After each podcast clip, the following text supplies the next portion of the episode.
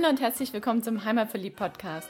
Der Podcast mit den besonderen Tipps für dein Wochenende in Stuttgart, in der Umgebung und auf der Schwäbischen Alb. Hier findest du das Passende zum Abschalten, Kraft tanken, Spaß haben, für Bewegung und Entspannung und Tipps und Tricks, was du alles dafür brauchst. Wir sind Susi und Frank Reiser, deine Hosts für diese Podcast-Episode und wünschen dir viel Spaß beim Reinhören und später beim Aufstöbern des Besonderen.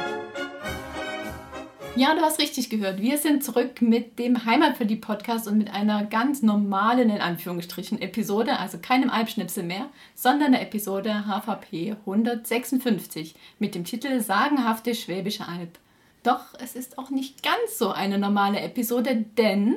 Genau heute vor drei Jahren haben Susi und ich zusammen den Heimatverliebt Podcast ins Leben gerufen.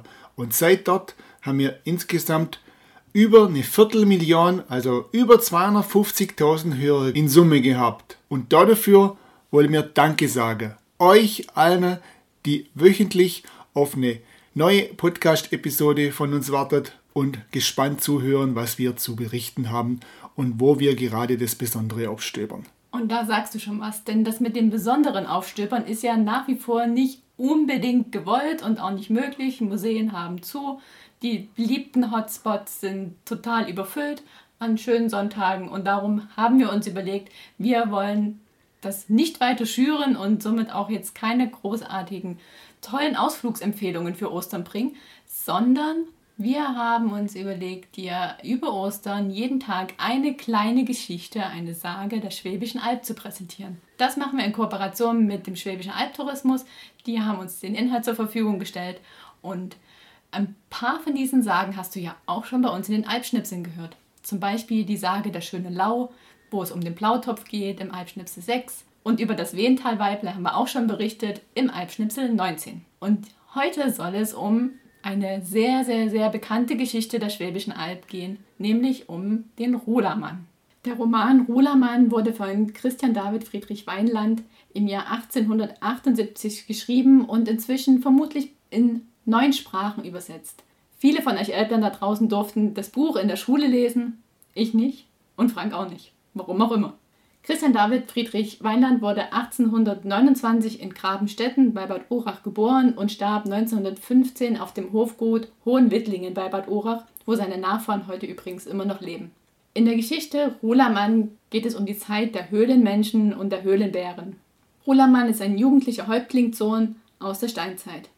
Mit seinem Stamm lebt er in einer Höhle auf der Schwäbischen Alb in der Umgebung der Schillerhöhle.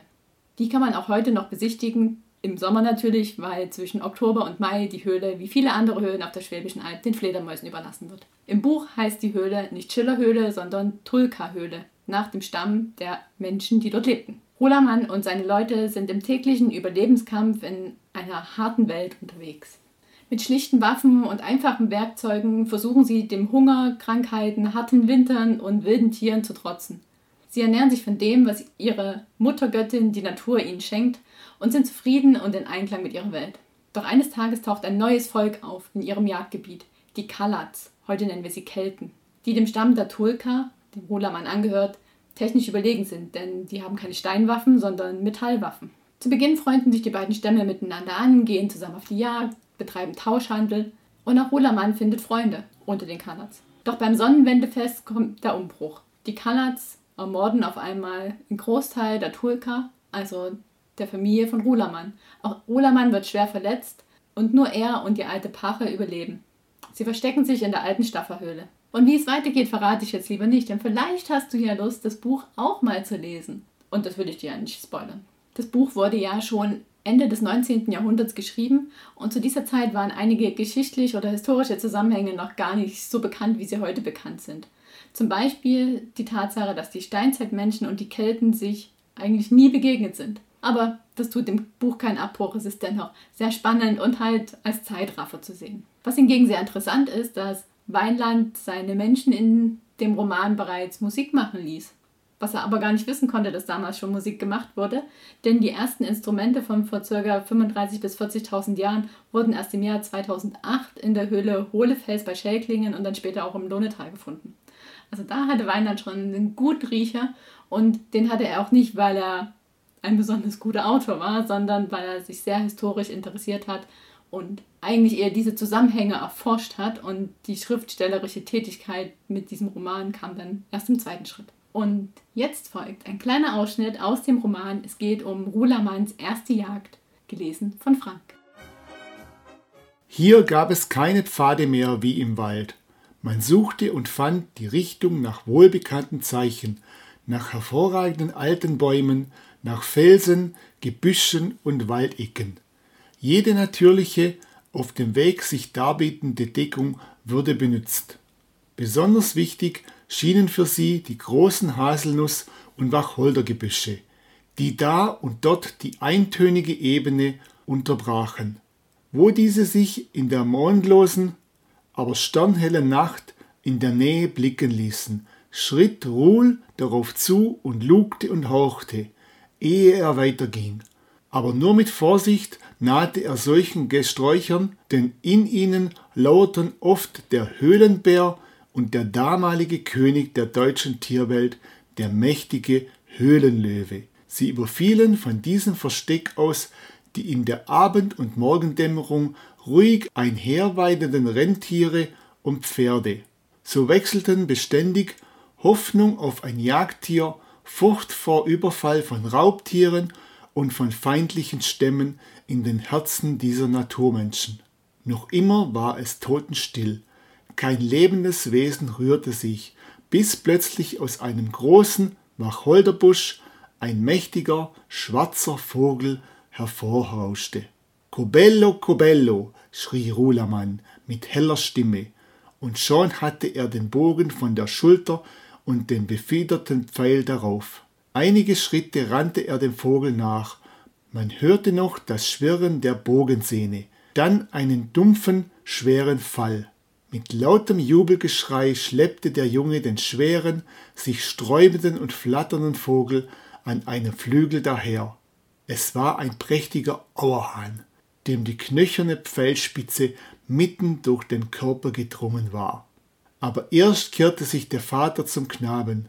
Nie schießen ohne mein Gebot und nie rufen auf der Jagd. Dann nahm er ein Feuersteinmesser und schnitt dem Vogel den Hals ab. Trink, sagte er.